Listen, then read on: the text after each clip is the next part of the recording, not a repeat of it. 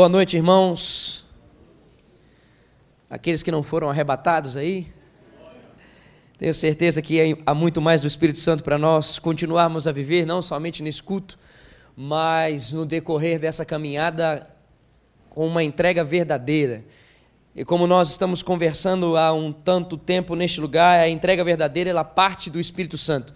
Não existe a possibilidade de entregarmos algo que seja genuíno a não ser dirigidos pelo Espírito Santo. Não existe forma de entregarmos algo que Deus verdadeiramente mereça que não seja por meio do Espírito Santo. Tudo aquilo que o Senhor merece e deve receber só parte dele mesmo, não parte de nós. O que nós podemos oferecer é limitações.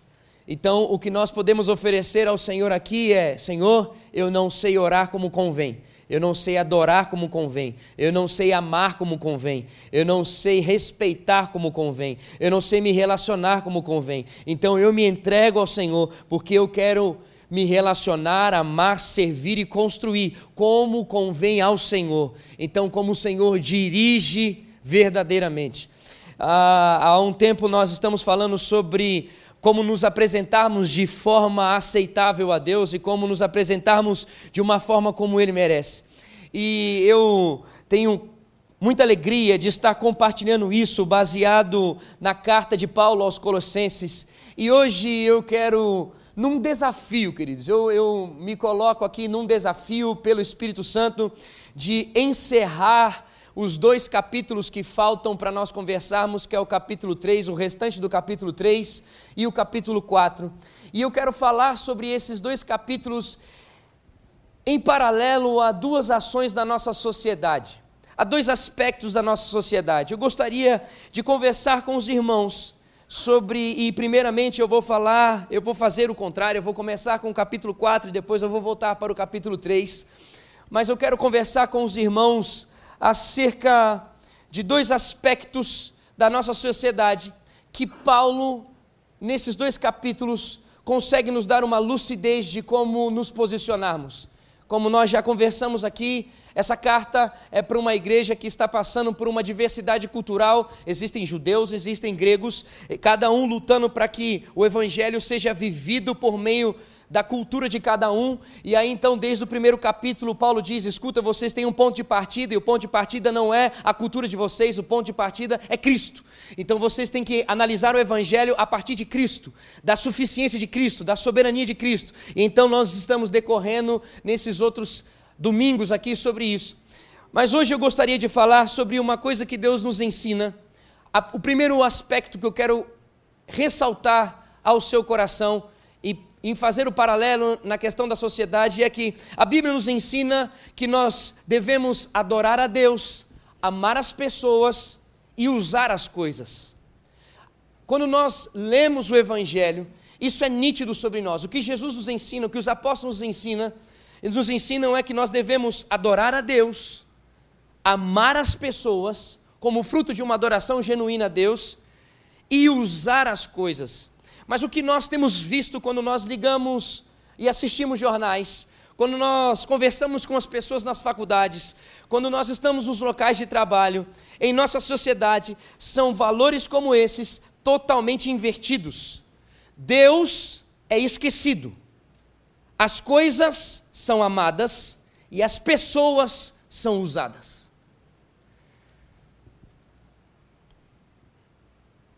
Isso tem destruído a nossa sociedade, tem consumido a nossa forma de viver sociedade. Que a única resposta permanece sendo Cristo. E eu peço para que você abra sua Bíblia comigo em Colossenses capítulo 4. Colossenses capítulo 4, nós vamos ler nesse primeiro momento do versículo 2 ao versículo 6. E Paulo nos dá aqui, nesse, nessa porção da palavra, instruções para que a gente viva um posicionamento que possa retroceder essa estrutura que a sociedade nos apresenta. São instruções para que o cristão viva um equilíbrio de vida a tal ponto que a forma como ele viva consiga corresponder e confrontar essa questão da sociedade. Leia comigo o versículo 4, que Paulo então chama atenção a essa igreja em Colossos. Diz assim, capítulo 4, versículo 2 em diante: Perseverai na oração, vigiando com ações de graças. Suplicai ao mesmo tempo também por nós, para que Deus nos abra a porta à palavra, a fim de falarmos do mistério de Cristo, pelo qual também estou algemado, para que eu manifeste como devo fazer. Portai-vos com sabedoria para com os que são de fora. Aproveitai as oportunidades. A vossa palavra seja sempre agradável, temperada com sal, para saberdes como deveis responder a cada um. Senhor, estamos diante da tua palavra, por ela queremos continuar a ser moldados como desde o início estamos sendo. Deus, une a nossa mente o nosso coração à tua presença e permanece com eles cativo a ti para que verdadeiramente a gente consiga entender como o Senhor deseja que nos posicionemos, para que a sociedade possa ter uma resposta e possa entender como viver uma nova perspectiva de vida, a vida em tua presença, que é o caminho, a verdade e a vida. Então, Senhor, dá-nos aqui a ousadia, dá-nos aqui a intrepidez pelo teu espírito, para que isso possa ser manifesto sobre nós aqui, em nome de Jesus. Amém e amém. Bom, queridos, então, o posicionamento que Paulo nos traz aqui para que a gente possa impactar a nossa sociedade é simples. É a oração, a palavra e o testemunho. A oração, a palavra e o testemunho. O que Paulo diz para nós, o que nós conseguimos compreender ao ler as Escrituras sobre oração, e sendo aqui muito simplista, é que oração é o caminho de vida, é o caminho com Deus. Oração é o caminho que nós obtemos satisfação espiritual. Oração é o caminho que nós somos preenchidos pela presença do Senhor. Oração é, o é, é a arma nossa espiritual. Oração é, por, é o, o caminho que nós confessamos os nossos pecados e que nós nos entregamos à presença de Deus. Então, a oração é um caminho necessário para o desenvolvimento da vida cristã. E o que é interessante é que nós vemos aqui Paulo instruindo como deve ser essa oração. E logo no começo ele diz assim: perseverai na oração. Significa que a vida de oração, ela deve ser perseverante. O fogo não pode se apagar. O fogo do altar não pode se apagar. A igreja deve permanecer orando e orando sem cessar. A igreja apostólica, quando nós estudamos Atos, orava sem cessar, mediante a todas as tribulações que vivia, e você pode perceber que o livro de Atos traz para nós o avanço do ministério apostólico, o desenvolvimento da igreja, o estabelecimento da igreja, isso tudo mediante a crises e crises, tudo isso só é possível por meio da oração. Então, a oração deve ser perseverante. A oração ela não deve se aquietar ou se acomodar. A oração deve permanecer perseverante. Segunda coisa que Paulo nos mostra aqui é que a oração deve ser vigilante. E o entendimento que essa palavra traz para nós é que vigilante é o contrário de comodismo.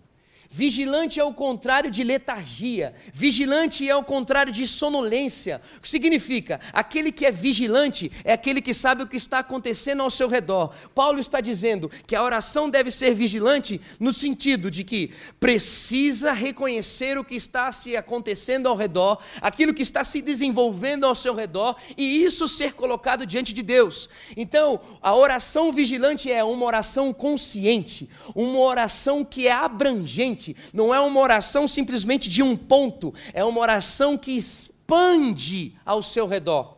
A oração precisa colocar diante de Deus as necessidades que estão surgindo ao seu redor. Uma oração que não é vigilante é uma oração que é fria. Uma oração que não é vigilante é uma oração que não está embasada nas novidades do Espírito Santo. Então é uma oração sem vida, uma oração que não tem a consciência da grandeza de Deus, e aqui, aqui também eu coloco essa abrangência, não é simplesmente no fato das coisas que estão acontecendo ao nosso redor, mas também no fato da grandeza de Deus que se manifesta sobre as coisas que estão acontecendo ao nosso redor. Então a oração vigilante é a compreensão da grandeza de Deus diante de um mundo que necessita dessa grandeza de Deus.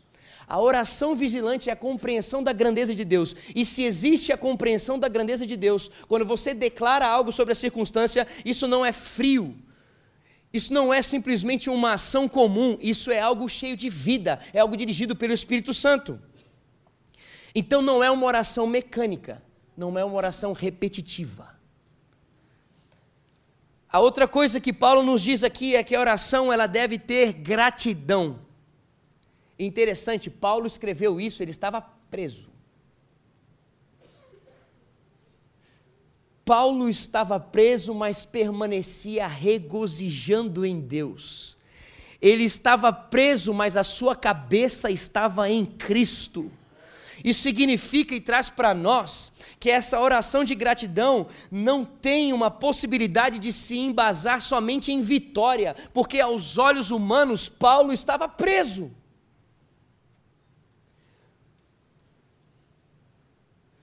O que, que significa? A vitória que nós temos que embasar a nossa ação de gratidão não é a vitória aos nossos olhos, mas é a vitória que já alcançamos em Cristo Jesus, a vida eterna. E por último, a oração deve ser intercessória. Paulo sabia da importância da oração. Paulo sabia que a oração é uma chave que abre portas. Paulo sabia e vivia isso porque o ministério de Paulo só foi desenvolvido porque existiam igrejas que oravam por ele. Então, quando Paulo diz que a oração deve ser intercessória, é no sentido de que ela deve crer que Deus usa outras pessoas, que Deus alcança outras pessoas, que Deus transforma a realidade de outras pessoas. A oração intercessória deve ser aquela que então crê que Deus consegue intervir na situação de outras pessoas. Por isso, Paulo pede para que se ore com força. Então, a oração, como diz o texto, ela necessita ser perseverante, vigilante, ter gratidão e ser intercessória. Segunda coisa que deve existir na vida de um cristão para se posicionar em sua sociedade é a palavra de Deus. Leia comigo o versículo 3. Suplicai ao mesmo tempo também por nós, para que Deus nos abra a porta à palavra. É interessante, querido, que Paulo não está pedindo que se abra a porta da prisão. Paulo está pedindo que se abra a porta para a palavra. Que se abram as portas para a manifestação do ministério de Cristo. Paulo está preso, mas ele compreende que a palavra não está algemada. Paulo não tinha intenção de desistir do seu ministério por causa das condições que ele estava. Paulo fez da cadeia o seu púlpito. Foi da cadeia que ele escreveu para que as igrejas pudessem se posicionar e viver o genuíno cristianismo. Paulo entendeu que não é a adversidade que limita ele sobre o conhecimento da palavra e a manifestação da palavra. Paulo compreendeu isso de tal forma que Paulo ainda ganhou os soldados que estavam vigiando ele.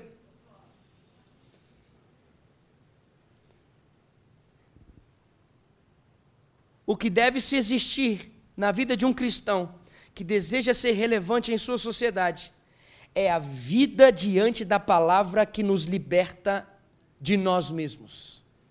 Conhecereis a verdade e a verdade vos libertará. Entenda, queridos, esse a verdade vos libertará não é das coisas que você quer, é daquilo que Deus quer transformar a sua vida é daquilo que você necessita ser liberto da vontade de Deus e não da sua própria vontade. Então, quanto mais nós conhecemos a palavra, mais nós somos libertos de nós mesmos.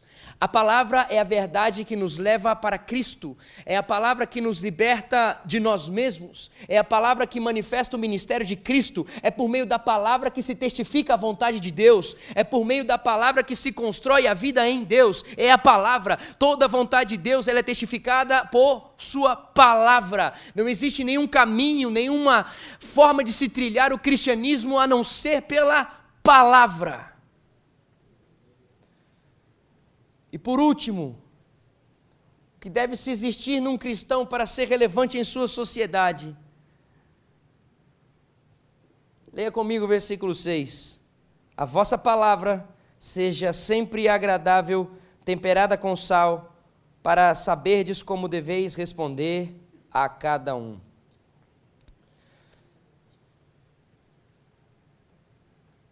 É necessário se obter um testemunho. E existem aqui três orientações para que se esse testemunho seja da forma como o Senhor deseja, isto é, da forma como seja relevante para uma sociedade. A primeira parte do, do versículo 5 diz assim: portar com sabedoria com os que estão de fora.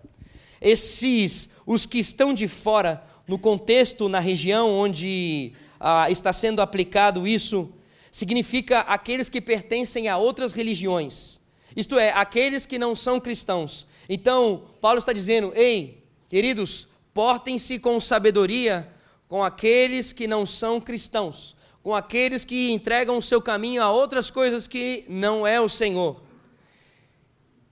Esse portar com sabedoria significa ter uma conduta não pontual, mas uma conduta diária.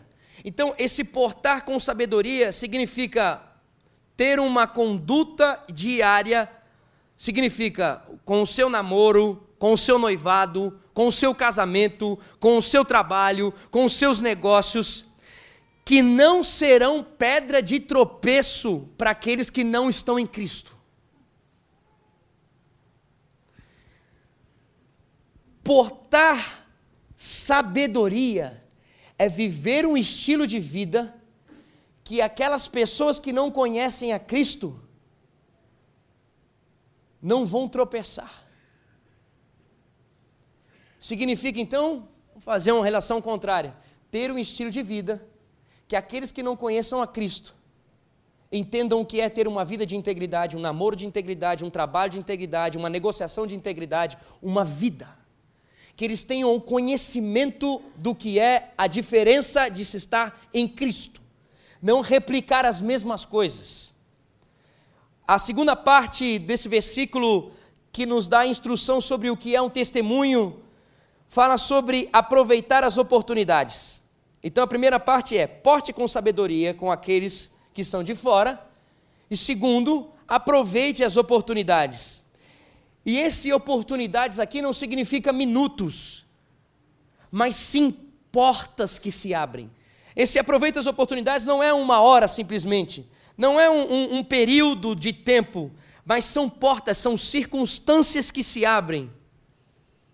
Por exemplo, Paulo estava preso. E a circunstância que ele teve foi que se abriu a ele foi o quê? Testemunhar para os soldados que o vigiavam.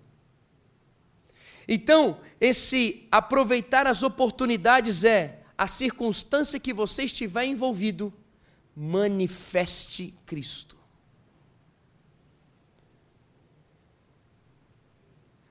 Existe uma intensidade quando se estuda na língua original essa declaração e esse aproveitar todas as oportunidades significa fazer pleno uso do tempo, no sentido de investir todas as suas energias. Então é o seguinte: se existe uma circunstância para que você possa testemunhar, faça isso com todas as suas forças. Faça isso com toda a sua energia. E o versículo 6 termina dando para nós então o significado de testemunho. dizendo assim: Invista a palavra certa na hora certa. Que é o, o momento que ele fala que a nossa palavra tem que ser temperada com sal. E esse é o sentido: é você falar a palavra certa na hora certa. Significa que a palavra de um cristão, ela tem que ser verdadeira, ela tem que ser edificante, ela tem que ser agradável. A palavra de um cristão, a orientação de um cristão, a reação de um cristão não pode ser rude. A expressão aqui temperado significa equilibrado. O que, significa isso? O cristão não deve simplesmente ganhar uma discussão, mas ele deve levar essa pessoa a Cristo. Porque tem pessoas que se satisfazem em ganhar uma discussão. Isso não é o propósito. O propósito não é ganhar uma disputa de doutrina. O propósito não é ganhar uma disputa de ideia. O propósito é caminhar com essa pessoa a Cristo. Essa pessoa deve reconhecer a Cristo. Então, um verdadeiro testemunho é aquele que conduz a pessoa a Cristo. Então, essas três coisas, a oração, a palavra e o testemunho. São coisas que Paulo está chamando a atenção dessa igreja para que vigiem, para que a sociedade seja transformada e principalmente para que a igreja seja transformada, seja equilibrada, a ponto de conseguir se posicionar diante da sociedade e a sociedade ajustar os seus valores, entendendo que existe uma forma de se caminhar como humanidade, que é adorando a Deus amando as pessoas e usando as coisas. Agora, um segundo aspecto da sociedade, e aqui eu vou até beber uma água.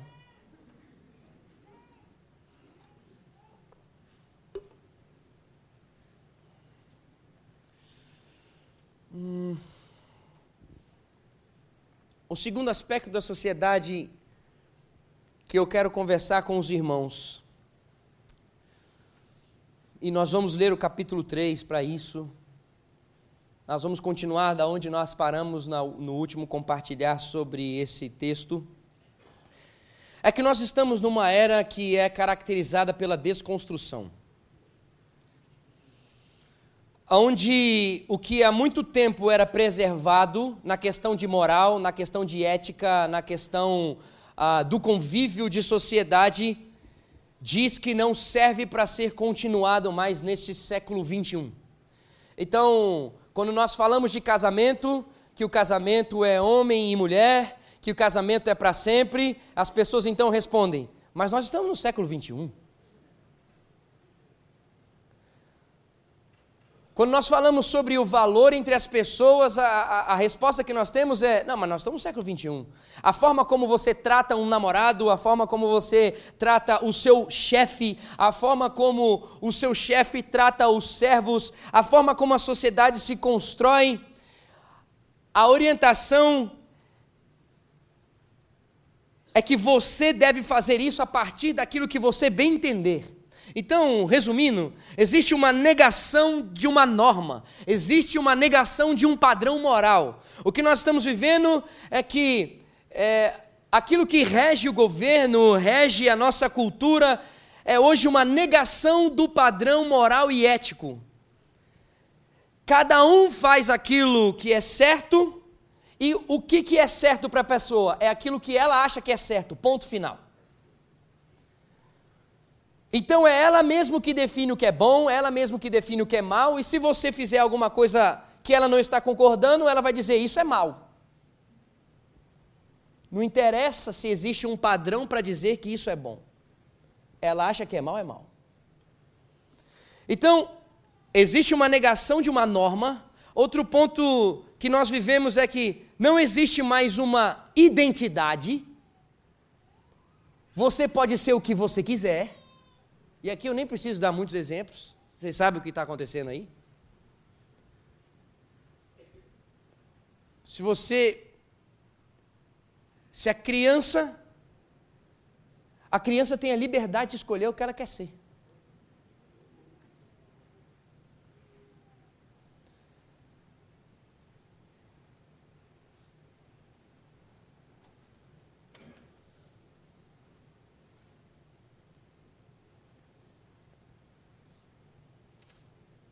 Você escolhe que tipo de homem você quer ser. Você escolhe que tipo de mulher você quer ser. Você escolhe que tipo de casamento você quer construir. Você que escolhe.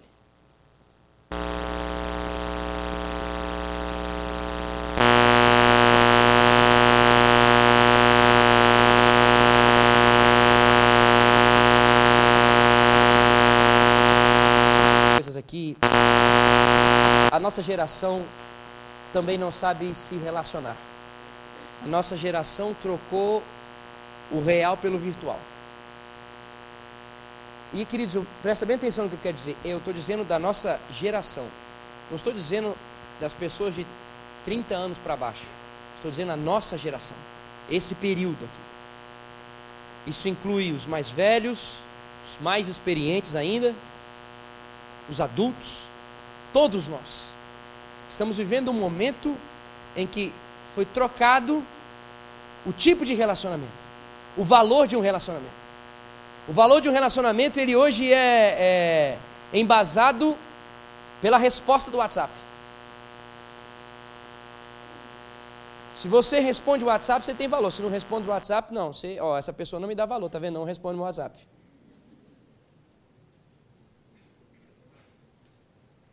Irmãos, eu entendo a proporção da questão. Marido não cutuca a esposa, nem a esposa cutuca o marido nesse momento. Calma que nós vamos continuar. Mas hoje, nós medimos a importância que a pessoa tem pelo tanto de curtidas que ela dá nas, nas redes sociais, pelo tanto de comentários que faz nas redes sociais, pelas questões, redes, tudo rede social. Bom, o que nós estamos conversando até agora é que Colossenses fala que porque Jesus Cristo é soberano, então significa que tudo o que diz respeito à minha vida, à vida da humanidade, necessita estar debaixo de Cristo. Colossenses nos deu um pano de fundo até agora de que Cristo é o único que pode reivindicar soberania sobre tudo o que diz respeito à vida social, a vida econômica, a vida familiar, a existência humana sobre a vida. O único, o único que pode bater no peito e dizer: é assim que se faz, é aquele que é o detentor da vida, é Cristo. Não há homem nenhum que transforme outro homem. Não há homem nenhum que tem poder de sarar, de curar, de libertar, de perdoar os pecados. Não existe homem nenhum. Somente Cristo transforma a sociedade. Somente Cristo transforma a humanidade. Somente Cristo é um padrão para a vida política, para a vida econômica, para a vida relacional, para todo o padrão de uma vida. Somente Cristo. Mais ninguém. Só Ele pode reivindicar o padrão. Se só Ele pode reivindicar o padrão, então cabe a nós, cristãos, vivemos a partir de Cristo, porque reconhecemos que Ele é o dom da vida. E aí, leia comigo agora então o padrão de Cristo. Colossenses capítulo 3, versículo 18 ao versículo 24. Preste atenção, querido. Não sou eu que estou querendo dar recadinho, isso é Cristo dizendo para nós o padrão dele. Quando eu digo isso, hum, Vamos começar. Versículo 18. Esposas, sede submissas ao próprio marido, como convém no Senhor. Maridos, amai vossa esposa e não a trateis com amargura. Filhos, em tudo obedecei a vossos pais, pois fazê-lo é grato diante do Senhor. Pais, não irriteis os vossos filhos, para que não fiquem desanimados. Servos, obedecei em tudo ao vosso Senhor, segundo a carne, não servindo apenas sob vigilância, visando tão somente agradar homens, mas em singeleza de coração, temendo ao Senhor. Versículo 23: Tudo quanto fizerdes, fazei-o de todo o coração, como para o Senhor e não para homens, cientes de que receberei de quem? Do Senhor a recompensa da herança. A Cristo, o Senhor, é que estáis servindo, pois aquele que faz injustiça receberá em troco a injustiça feita, e nisto não há acepção de pessoas. Queridos, quero falar então sobre o padrão de Cristo dessas áreas que estão comentadas nesse texto. O texto diz então, não é o Igor, a Bíblia, mulheres, sujeitem-se aos seus maridos, como convém a quem está no Senhor. A norma aqui, a, o padrão aqui é: mulher, sujeite-se. Esse é o padrão. A grande agonia é o seguinte: esse texto está dizendo que a mulher é menor, que a mulher é rebaixada. Queridos, precisamos entender o que a Bíblia está querendo dizer para nós. Existe aqui nesse texto um conceito que vem de Gênesis capítulo 2, que está traduzindo o significado da mulher ser uma auxiliadora idônea. Sabe o que significa ser uma auxiliadora do seu marido?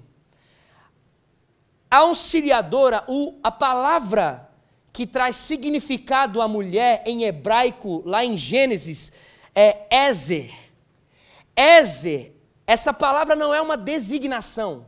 Essa é um título. É como se um advogado, um general. E esse título, preste atenção, é atribuído apenas dois personagens a Bíblia toda. Ézer, auxiliador, é atribuído apenas dois personagens na Bíblia inteira. E eles são mulher e Deus. A mulher é Ézer do seu marido. E Deus é Ézer de Israel. A minha pergunta aqui para nós pensarmos é: Deus, por ser auxiliador de Israel, é menor que Israel? A mulher, por ser auxiliadora do homem, é menor que o homem. Homens e mulheres comparecem em pé de igualdade perante Deus. Eles exercem funções diferentes. Eles são criados para funções distintas. Mas, queridas, como pastor eu falo que se alguém usar esse texto para dizer que a mulher é menor, que não tem valor, que é rebaixada, dizendo que o texto está focado nisso, eu digo, isso é uma mentira. Isso não é bíblico. A palavra aqui é: qual é a identidade da mulher? Ser mulher. Ponto. Qual que é a norma da mulher? Ser alguém que auxilie, alguém que honre, alguém que esteja submisso mas essa questão de submissão é complemento, não é questão de hierarquia. O sentido do texto é de complemento. A mulher complementa o homem assim como o homem complementa a mulher. Ponto. Então, a norma é: mulher, seja mulher. Submissa, complemento, auxiliadora assim como Deus é auxiliador de Israel. Entenda a profundidade que isso significa. Somente a mesma palavra é usada para declarar sobre Deus. Não estou dizendo que vocês são deusas. Estou dizendo que existe um significado de grandeza que a sociedade não pode e não vai destruir. A segunda coisa que eu falo é maridos, esposos. Amem cada um a sua mulher. Então vamos lá. Qual que é a norma aqui? Qual que é o padrão do homem, do esposo? É ame a sua mulher. Qual que é a identidade? Seja homem.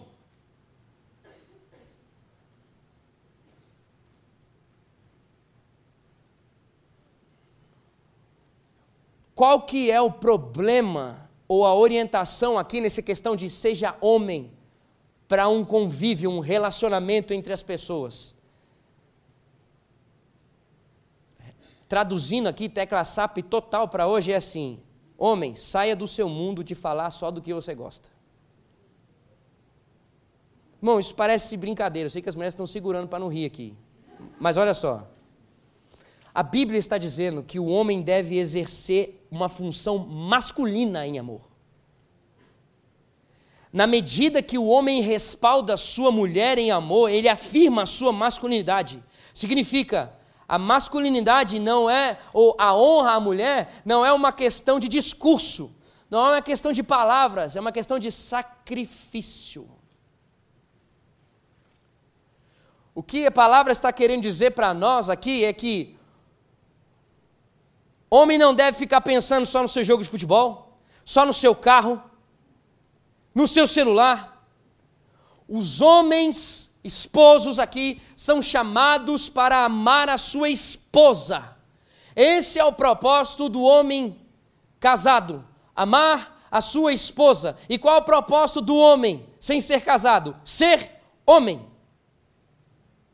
Ponto. E como que a palavra testifica que o homem honra, afirma a sua masculinidade, homem aqui casado, amando a sua esposa como Cristo amou a sua igreja. Queridos, Jesus não somente morreu pela igreja, Jesus viveu pela igreja. A chamada de atenção aqui, ó, escuta, homens casados, o negócio não é só você abrir mão pela sua esposa, é você viver pela sua esposa. Pagar conta não é tudo. Pagar conta não resume a sua masculinidade. Homens, assumam a sua responsabilidade de colocar a casa em ordem e de levar a sua mulher a viver uma vida digna. Significa o quê? Dê um propósito para a sua casa em Cristo Jesus. Estabeleça e construa as ordens e as ordenanças da sua casa pautadas em Cristo Jesus e não na sua própria vontade. Filhos, obedeçam a seus pais. Bom, existe a norma aqui. Qual é a norma? Obedeça. Qual é a identidade? Você é filho, significa tem gente que manda em você.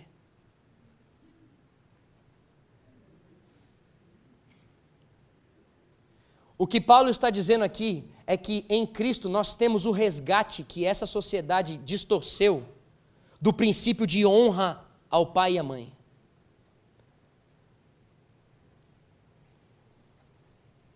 O texto não diz, e eu creio que eu já devo ter falado isso aqui em algum momento. O texto não diz honra o teu pai e a tua mãe se eles fizerem aquilo que você concorda. O texto diz honra o teu pai e tua mãe, ponto dê o, dê o valor,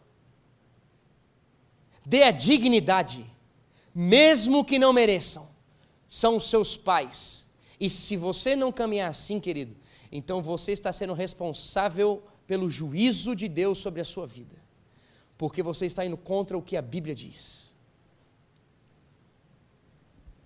Pais, não irritem seus filhos. A norma aqui é: pais, não irritem. A identidade aqui é: seja pai, seja mãe.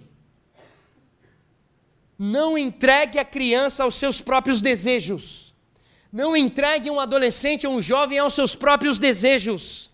Porque, como o provérbio já diz, uma criança e um jovem entregue aos seus próprios desejos é uma vergonha para o pai e para a mãe. Sabe como o Senhor Sabe como Deus ensina a tratar os filhos? É tranquilo. A gente lê lá em Gênesis. A gente vê o seguinte: estava lá então Deus, Adão e Eva. Deus então chamou seus filhos e deu a eles privilégios no jardim. Ó, dominem, mandem ver. Aí Deus estabeleceu os limites. Escute, aquela árvore ali, você não pode comer. E Deus deu a consequência. Deus deu a consequência. Se eles rompessem esse limite. Se você ultrapassar isso, você vai morrer.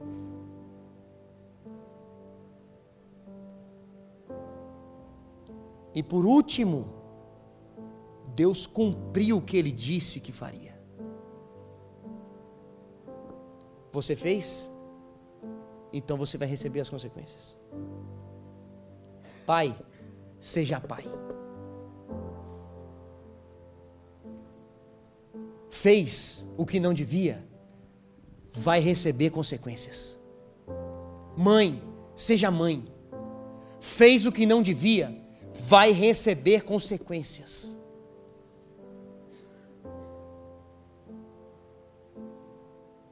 O texto continua dizendo: escravos, obedeçam aos seus senhores. E aqui, servos, escravos naquela época, aqui vou dizer, trabalhadores. Obedeçam seus senhores. Qual é a norma aqui? Obedeça. Qual é a identidade? O reconhecimento de que é trabalhador, servo. E qual é o propósito de obedecer? Porque o texto diz: faça isso para quem? Para você mesmo. Para que as pessoas olhem bem para você, para que você consiga um cargo melhor no trabalho, para que você avance. Não, não, faça isso para quem? Para o seu Senhor. Faça isso, cumpra a ordem, desenvolva e empenhe o seu trabalho da melhor forma, porque você tem um Deus que é o Deus da sua vida e que é Ele que merece a honra de você multiplicar aquilo que Ele te deu.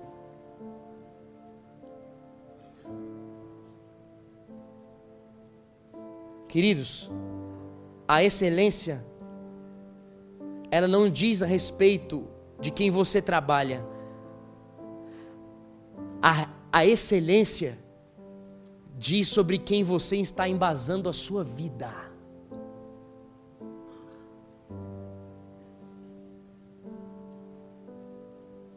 Você deve prestar contas para Deus. Você tem um Senhor que é o seu chefe, preste conta para Ele.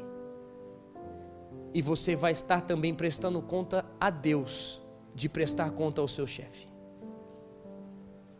E por último, senhores, deem aos seus escravos ou aos seus trabalhadores o que é justo e direito. E aqui é muito simples. Você que é chefe, você que é patrão, você que é um cristão, se tem alguém debaixo de você, então dê tudo o que essa pessoa tem direito. Haja com justiça. Não só negue impostos.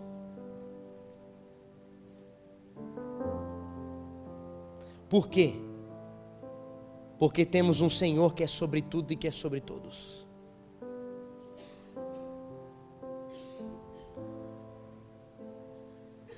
Eu termino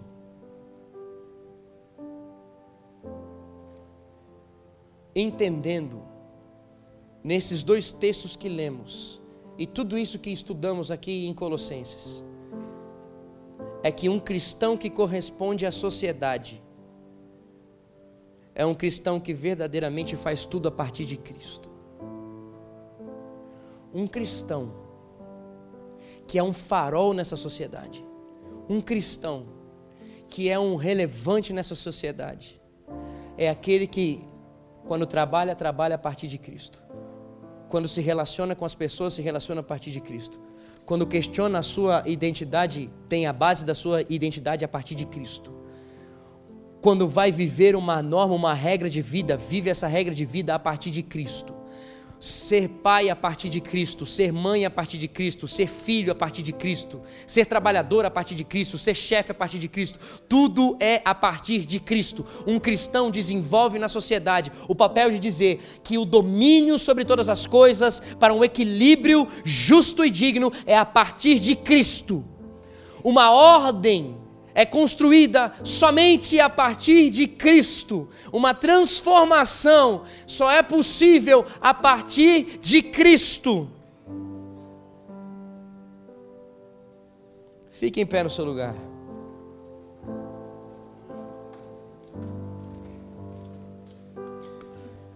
Sabe o que é tremendo pensar sobre isso?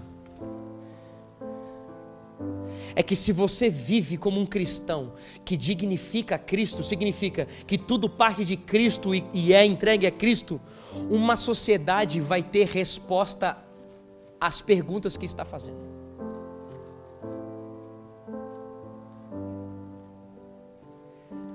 E aí, querido, eu não sei o que você pode perguntar ou questionar sobre isso, mas eu penso, Senhor, e qual é a recompensa que eu vou ter por lutar por esses princípios? Qual é a recompensa que eu vou ter de lidar com uma sociedade que vai me colocar de lado, que vai mentir sobre mim? Qual é a recompensa que eu tenho de uma sociedade que vai me excluir? Qual é a recompensa que eu tenho de uma sociedade que vai me apedrejar, que vai me questionar? Qual é a recompensa que eu tenho?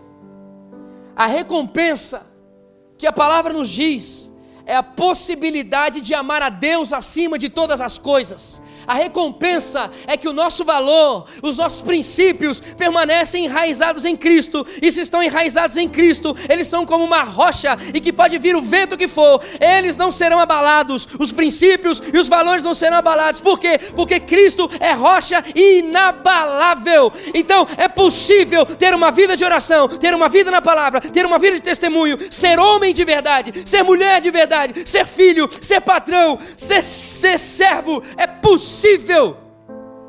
Em Cristo tudo isso é possível. Paulo, que nós estamos falando aqui e estudando muito bem, foi um dos soldados que deu a sua vida para conquistar o mundo para Cristo.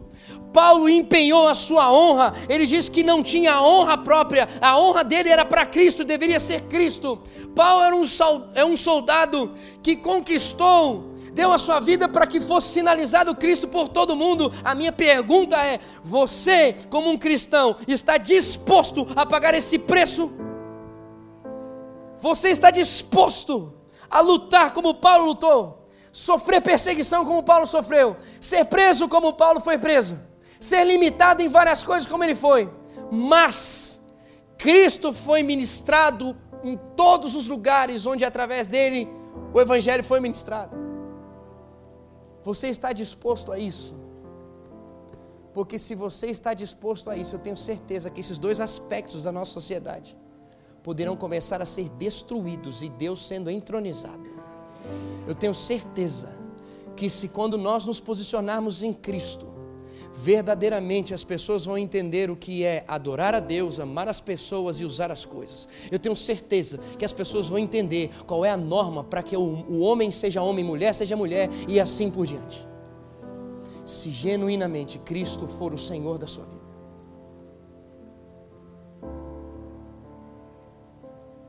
Feche os seus olhos. Eu não sei o que está no seu coração nesse tempo, eu não sei qual é o ardor que vem sobre o seu coração nesse tempo. Mas eu gostaria que você abrisse a sua boca agora e começasse a falar com o Senhor e clamar por aquilo que você entendeu por meio dessa palavra. Eu queria que você abrisse a sua boca e começasse a desejar mesmo a presença do Senhor Jesus de tal forma a ajustar os seus padrões, a ajustar a sua identidade, ajustar a sua norma. Se existe alguma coisa dessa, ajustar a sua forma de se relacionar, se existe alguma coisa que você sabe que começou a ser influenciado pela sociedade, então não trouxe algo que pudesse ajustar, então, em nome de Jesus, em nome de Jesus, clame para que o Espírito Santo encha a sua vida agora, em nome de Jesus. Clame para que o Espírito Santo encha o seu coração agora, em nome de Jesus. Clame para que neste lugar se levante genuínos cristãos. Clame para que nessa igreja se levante genuínos cristãos clame para que verdadeiramente Ele seja o fôlego da sua vida, Ele seja o ar que você respira. Clame, clame para que exista uma afirmação genuína de que Ele é o seu Deus e mais ninguém, que Ele é o dono da sua vida e mais ninguém, que Ele é aquele que estabelece os limites e mais ninguém. Clame para que haja um anseio de viver por meio dele e a partir dele. Oh Espírito Santo, vem sobre nós. Enche-nos desse amor. Pai, eu amo a tua presença. O amor da tua soberania, da tua grandeza. o anseio pelo teu sorriso, Senhor, o anseio de agradar o teu coração em tudo e permanecer crendo que o Senhor é a resposta. E uma vida que confie verdadeiramente em Ti, Senhor. Leva-nos, Senhor, neste lugar. Muda, Senhor, a nossa vida, Pai. Leva essa igreja a viver algo mais profundo, Deus. Ajusta a nossa referência. Ajusta a nossa referência.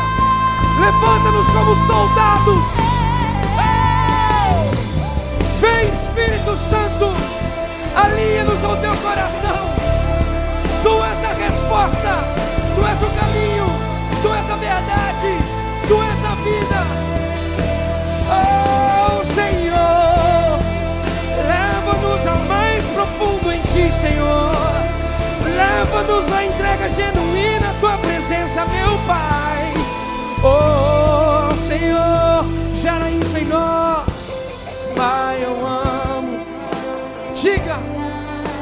Esse ajuste.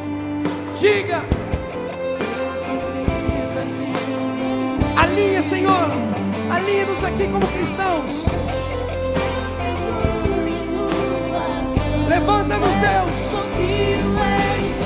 A nossa vida é a partir do Senhor. É o Senhor que é a nossa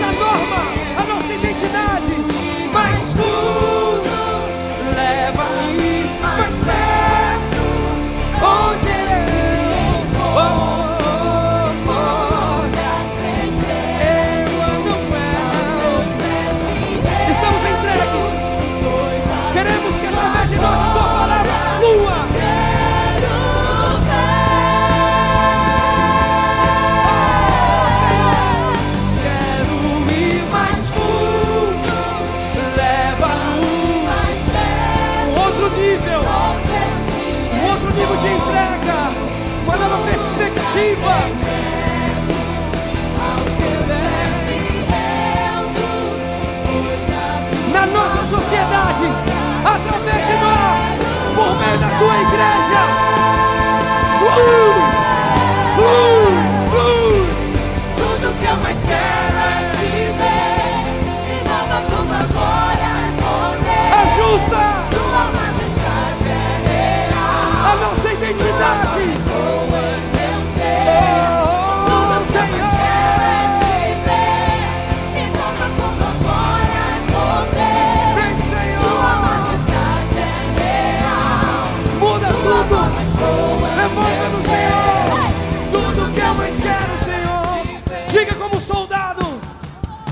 viver a partir dele.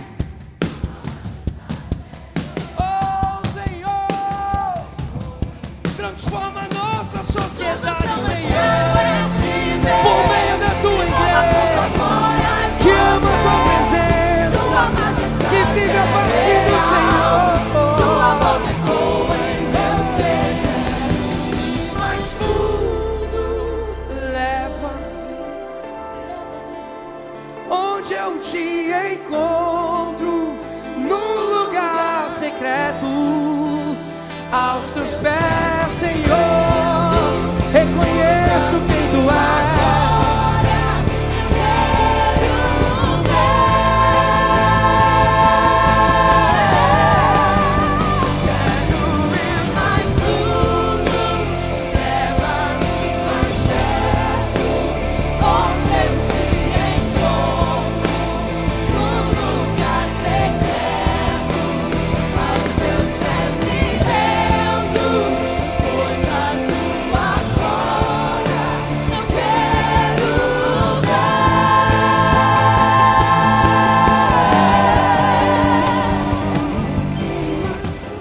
Queremos, Senhor, mais perto. Senhor, é isso que a tua palavra faz, Senhor. Teus pés me rendo.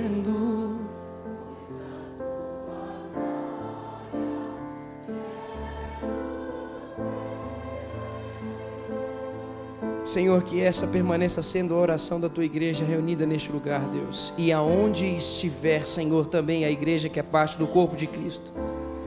Senhor, continua, Pai, fundamentando os nossos corações nos teus princípios por meio do teu Espírito Santo, Pai. Senhor, nós queremos ser como uma igreja viva, uma igreja que tem uma vida de oração, uma igreja que tem uma vida pela palavra e um testemunho de vida que conduz a Cristo. Nós queremos ter uma vida que entende que existe uma norma de vida neste lugar que é que vem do Senhor, porque é o Senhor que é o detentor da vida. Ó Senhor, nós cremos que é o Senhor que nos dá a identidade de ser quem somos e como devemos ser o que somos. Então, Senhor, usa-nos para que verdadeiramente isso seja construído e toda a ação do inferno sobre a humanidade possa cair por terra em nome de Jesus. Todo principado e potestade, assim como a tua palavra diz, que já está determinada a derrota, continue perdendo espaço. Em nome de Jesus, Senhor, levanta essa igreja viva, viva, viva, Deus, fiel aos teus propósitos, com anseio da tua presença, Senhor, e vivendo tudo a partir da tua presença. Continua, Senhor, com, enchendo o nosso coração com esse fogo de vida. E que, Senhor, neste momento mesmo que nós vamos continuar nos cumprimentando aqui, haja testemunho entre nós haja vida manifesta entre nós. Quando voltarmos para nossa casa e nos encontrarmos com os nossos familiares, exista um padrão do céu ali estabelecido nessa relação. Amanhã, Senhor, quando nos levantarmos para trabalhar, exista uma disposição de servir ao Senhor e te engrandecer, de edificar, Senhor, e abençoar o coração do chefe o coração daqueles que servem junto e aqueles que estão sob o comando e o domínio, Senhor, e o desejo de cada um, Deus. Em nome de Jesus que tudo possa ter, Senhor, um respaldo da tua palavra, as ações, as reações, a fala, a condução, tudo venha a partir do Senhor, para que o Senhor continue a ser glorificado diante de toda a criatura e reconhecido sobre toda a criação. Obrigado, Deus, pela tua palavra. Obrigado pela forma de nos envolver nesse momento aqui na igreja. Obrigado por esse, essa série de compartilhar por meio dessa carta que abre os nossos olhos para vivermos de uma forma genuína, de uma forma digna de sermos chamados cristãos. Obrigado, Deus, pela tua misericórdia sobre nós neste lugar. Eis-nos aqui, em nome de Jesus. Amém e amém. Você pode aplaudir esse Deus real e vivo que é sobre nós, ao Deus que é o detentor da vida, ao soberano sobre tudo. Aleluia você continue a viver isso em nome de Jesus. Nos vemos em um desses cultos para continuar adorando Ele como Ele deve ser adorado. Deus abençoe a sua semana em nome de Jesus.